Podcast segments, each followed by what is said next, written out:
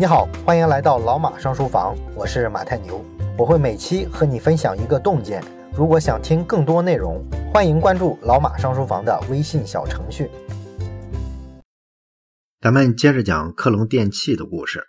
那么上期呢，我们说了，对克隆电器来说呢，大幅的亏损还不是它最危险的时候，最危险的时刻呢，是来了一位搅局者。这位搅局者的名字叫做顾初军。那么顾初军这个人呢，其实跟科隆电器的渊源从一九八九年就开始了。当时呢，新华社旗下有一份报纸叫《经济参考报》，这个报纸上呢，在这一年啊，登过一条新闻，说有一个刚刚三十岁的叫顾初军的青年科学家，发明了一种循环热力理论和技术啊。据说呢，这项技术啊，可以应用在电冰箱和小型的空调上，可以达到节能百分之二十到四十的效果，而且呢，还不需要氟利昂。那这份报纸呢，对这项技术的评价非常夸张啊，甚至用的标题呢是“快抢财神顾初军”，把它当做财神。所以你可以想想他们有多看好这项技术。而一九八九年的时候呢，当时潘宁还在领导克隆，他看到报道之后呢，害怕错过了什么先进的技术，就让企业的技术人员去研究一下。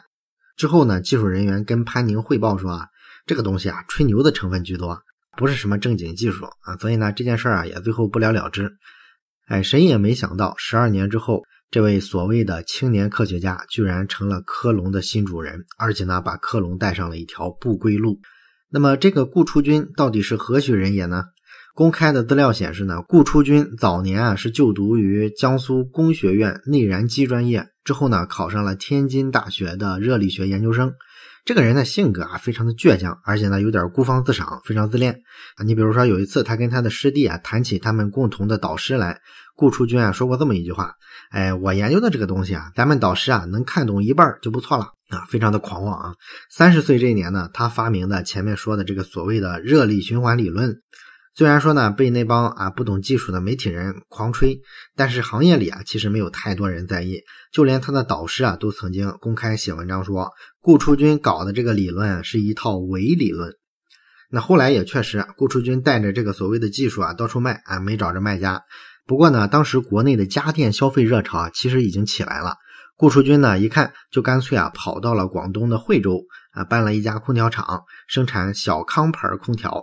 然后呢，在电视上狂打广告，广告宣传语呢非常夸张啊，说这是世界上目前啊最省电的家用空调。那么实际上呢，它生产的那些空调啊，就是些成本非常低的便宜货。只不过呢，当时的中国家电市场刚起来，中国人呢也不算特别富，所以说啊，便宜就是竞争力。顾初军呢，每卖出一台空调啊，就能赚一千块钱。这么一折腾呢，折腾的其实还不错。第二年的时候，这个厂子里啊就能生产六万台空调了。几年下来呢，顾初军啊大概就赚到了一个亿。可惜呢，在一九九四年的时候，好运气用完了啊。惠州市技术监督局认定小康牌空调产品质量不合格，这个厂子啊都被人查封了。然后呢，顾初军这时候就只能北上天津，在天津呢开了一家生产无氟制冷剂的工厂，起的名字呢叫做格林科尔。应该说啊，他这个踩点踩的还是比较对的。那几年啊，正好是普通的中国人开始意识到啊，原来这个冰箱空调里的氟利昂对臭氧层破坏这么大。所以说呢，无氟家电开始成了一个挺时髦的新概念。那么顾初军的这个技术呢，就有了炒作的空间。一九九八年，顾初军啊时来运转，格林科尔制冷剂被国家环保局批准为环保实用技术推荐产品。有了国家权力部门的背书之后呢，格林科尔名声大噪，无数的电冰箱厂啊都来用他们家的这个无氟制冷剂。二零零零年的时候呢，格林科尔在香港创业板上市啊，融资呢是五点四六个亿。那这件事儿做的非常大，是吧？你说真的是格林科尔技术先进，得到了国家有关部门的认可吗？那今天来看呢，其实也未必，因为格林科尔上市的时候啊，这个招股说明书里啊披露的一位董事是刚刚退休的国家环保总局的一位副局长，所以呢，这事儿就让后来很多财经媒体啊抓住小辫子，说你这不是利益输送、权钱交易的结果吗？而偏偏呢，顾初军这个人吧，咱们说了，他还是有自吹自擂的毛病，给人感觉就非常不诚信、不可信。他为了圆这个谎啊，他说呢，格林科尔是他跟英国的合作伙伴，在一九八九年就创办的一家国际公司。后来的十几年里啊，在全球先后建立了九个分公司。哎，格林科尔制冷剂是目前国际制冷市场上最贵的产品，占有百分之二十五的欧洲市场、百分之十的北美市场和百分之五十的亚洲市场。这个牛就吹的有点大了，是吧？牛吹的太大之后，很容易被人抓到破绽。那么上市的第一年呢，格林科尔就宣布啊，我营业收入在过去三年里增长了三千三百倍，实现的利润呢是香港创业板的第一名。但是后来的《二十一世纪经济报道》这份报纸呢，调查发现，哎，这些数字啊，主要来自于捏造假合同、假订单撑起来的。哎，就是这么一个啊污点重重的人，居然走进了科隆。二零零一年的十月三十一号，各大财经媒体呢发表了一条震惊世人的消息：格林科尔成了制冷家电龙头企业科隆电器的第一大股东。格林科尔呢，当时是以五点六亿元的价格收购了科隆电器百分之二十点六的股权。这个收购价呢，在后来啊，又从五点六亿降到了三点四八亿。那么在新闻发布会上呢，荣贵镇的镇长解释卖掉科隆的原因。他说呢，政府啊，还是要做好政府的工作，尽量的呢从企业里边退出啊，保持零持股，然后呢搞好自己的这个宏观调控的本职工作就可以了。这个话呢，你放在现在来看呢，确实没毛病啊。可是呢，你想想之前潘宁的那个遭遇，不得不让人很唏嘘，是吧？你怎么早不说这些话呢？那么，之所以啊会选择把科隆卖给格林科尔，这个政府领导的解释是说，是因为看好格林科尔的新技术啊，以及他们的跨国经营网络、人才和市场的优势。总之吧，都是些冠冕堂皇的理由。那么，舆论真正关心的问题是，科隆为什么要卖？为什么选择格林科尔啊？为什么要这么低的价格？这些年呢，科隆到底怎么了？这些事儿呢，新闻发布会上没有给你任何一个答案。那么从后来发生的事儿来看呢，顾初军啊确实很聪明，也很会投机。但是呢，他在收购科隆的那一刹那，他自己啊可能确实没意识到，他呢这次也被人装进去了。关于顾初军是怎么跟荣贵镇政府搭上线的，至今呢仍然是一个谜。但是他是怎么谈判下来的？这个呢是比较清晰的。南方人物周刊有一个记者叫陈磊，在二零零六年出过一本书，叫《顾初军调查》，里边呢就记录了一位科隆电器的董事会秘书披露的一个情节。大概意思呢是说，顾初军啊跟政府谈判的重要筹码是科隆电器之前的那些亏损，也就是背后的母公司。跟这个上市公司啊搞的这些关联交易，实际上呢造成了母公司欠了科隆很多钱。顾初军呢当时就跟这个荣贵镇的政府表示，如果你们让我收购，那么母公司啊欠科隆的钱就不用还了。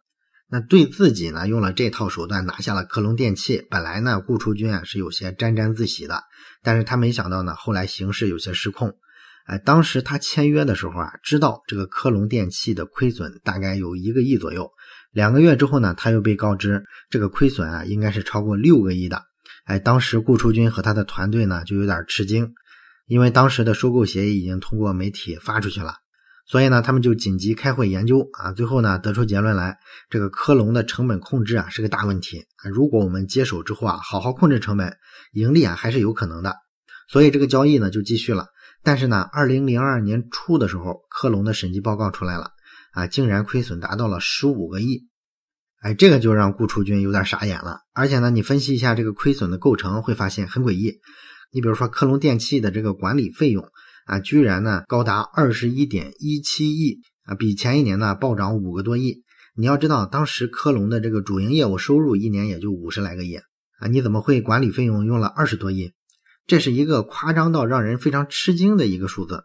那这个财务情况呢，给人的一个感觉就好像是这家公司背后的股东啊，要一次性把科隆电器账上的钱全部掏空。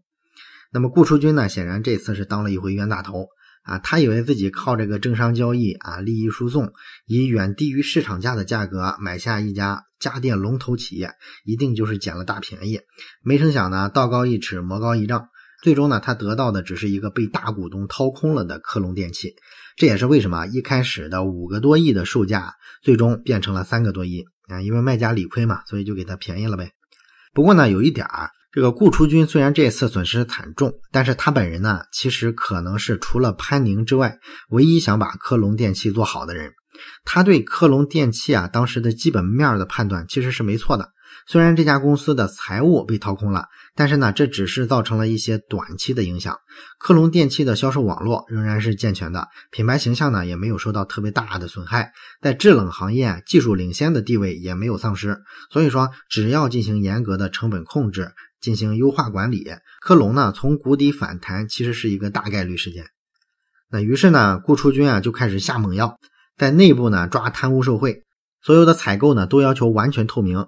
副总裁们做的这些奔驰车啊，也都砍掉，把管理费用啊降到最低，这样呢，企业一下减负了很多。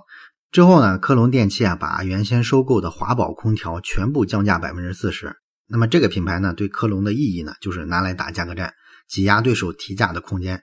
等于是说呢，顾初军把原先啊两个融合不到一块儿去的品牌，在定位上做了一个区分，高低搭配啊，有点像华为跟荣耀的关系。那么，经过顾初军这么一搞呢，科隆电器啊，在二零零三年披露中报的时候，宣称呢，盈利了一点一二亿元，啊，一下子扭转了局面。那么看起来呢，顾初军似乎确实是有两把刷子啊，但问题是呢，他骨子里啊，不是一个踏踏实实做事的企业家，他的目标从来不是当什么中国当代的冰箱大王。在科隆刚刚站稳脚跟之后呢，他就开始迅速的炒作概念，搞资本运作。二零零二年的五月，顾初军宣布啊，在南昌投资三点六亿美金，要建造两千五百亩的格林克尔科技工业园。那这个消息出来呢，舆论又是一片骂声，因为他本来口碑就不好。大家都知道他买科隆啊是为了炒作，现在果然啊坐实了。你这也太忽悠了是吧？三点六亿美金，按当时的汇率算的话，差不多二十多亿人民币。顾初军哪来的这么多钱？哎，后来呢？果然在他出事之后啊，被爆出来，他实际上自始至终在南昌也就投资了一个亿，然后还利用这个项目呢忽悠当地政府啊，帮他协调贷款。顾初军啊，利用这个所谓的工业园的项目，总共从江西的两家银行贷走了四个亿的贷款啊，这才是真正的你一个菜没点，我还得搭一个。然后五个月之后，顾初军啊又宣布以三亿元收购了吉林的一家冰箱厂。二零零二年的十二月份。又以一千万的价格接手了上海的两家电冰箱生产线。二零零三年的五月，顾雏军又在江苏扬州宣布，以四点一八亿元控股当时的一家上市公司亚星客车，并且呢，在扬州征地一千零九十五亩，要建造一个投资四亿美金、年产电冰箱三百六十万台的科隆基地。六月份，顾雏军呢又出现在安徽合肥，宣布呢以二点零九亿受让美菱电器的百分之二十点零三的股份，成为最大的一个单一股东。你看到这时候呢，顾初军手里啊就握着中国电冰箱行业四大家族里边的两家啊，年产八百万台电冰箱，全球是排第二位。然后这年的秋天呢，顾初军又跑到湖北十堰洽谈收购上市公司襄阳轴承。而且对方同意收购，那这样的情况下呢，顾初军啊旗下就拥有了科隆电器、美菱电器、亚星客车、襄阳轴承四家国内的上市公司，那这就构成了一个规模庞大的格林科尔系资本。这年的十二月，攻城略地的顾初军当选了央视评选的二零零三年中国经济年度人物。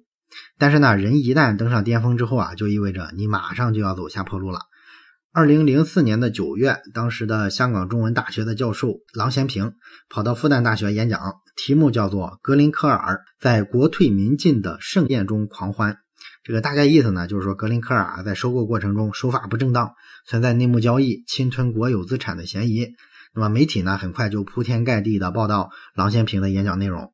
顾初军呢，当时首先采用了高压手段，发了一封律师函给郎咸平，说你这是诽谤啊，必须给我道歉。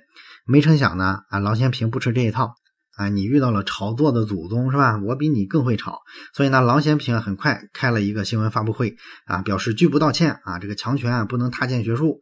之后呢，双方就上法院开始打官司，这就是后世都知道的著名的狼顾之争事件。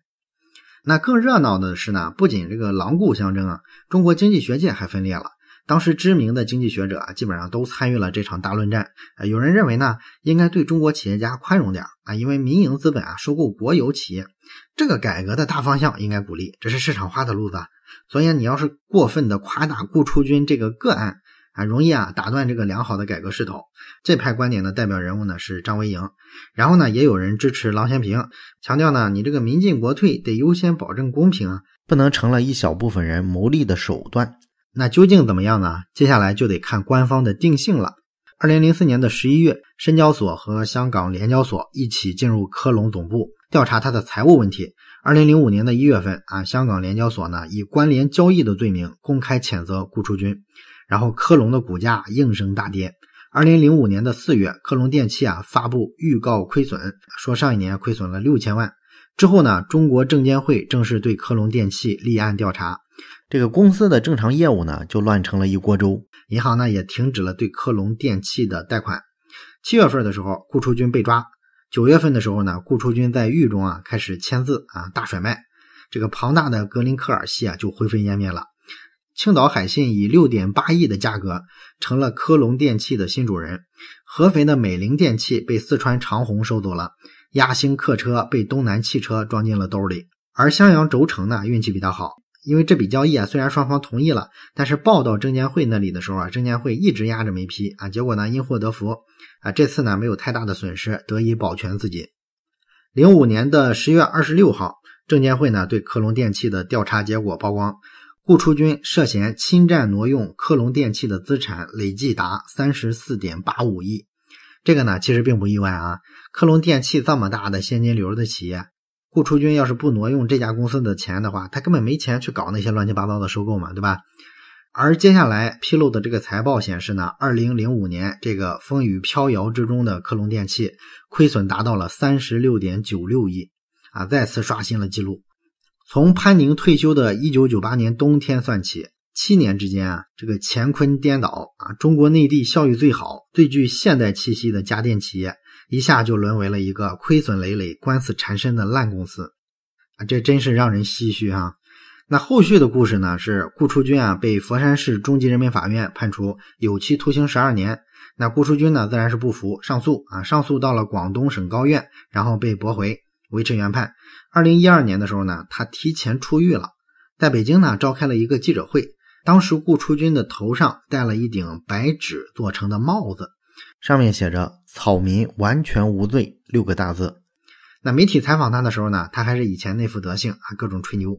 他说呢：“哎，我要是没坐牢啊，我现在一定赚到一千亿美金了。”那之后呢，顾初军啊再次对之前的判决结果提出申诉。服刑都结束了，他仍然不服。这个人呢，确实也是非常执着。那最高人民法院呢，于二零一七年的十二月二十七日宣布啊，做出再审的决定。然后呢，就是今年了。二零一九年的四月十号，哎，广受关注的这个顾初军案，终于改判了。最高人民法院第一巡回法庭公开宣判，撤销顾初军所犯的虚报注册资本罪、违规披露不披露重要信息罪，同时呢，对他犯的主要的罪行挪用资金罪的量刑部分啊做了改判，从十二年改判成了五年。啊，在这个判决的前一天晚上呢，顾初军对媒体表示啊，哎，我始终相信我是无罪的。我相信呢，明天会给我一个公正的结果，啊，但是从最终的结果来看呢，最高人民法院并不认为他完全是无辜的，而和当年这个案子的巨大影响力相比的话，大幅度的报道这个案子改判的财经媒体啊是寥寥无几了。今天呢，你仍然能在京东上买到科隆的空调，只不过呢，早已物是人非了。关于科隆电器的故事呢，就讲到这里，感谢你的收听，我们下期再见。最后说一件事儿，咱们节目啊最近拉了一个微信群，如果你有什么话题想直接跟我或者是跟其他的听友朋友啊交流讨论的话，可以加一下这个群。加群的方法呢，就是先找到老马上书房的微信公众号，然后在底部菜单栏上有加群两个字，点击之后啊就会弹出二维码，扫码就可以进群了。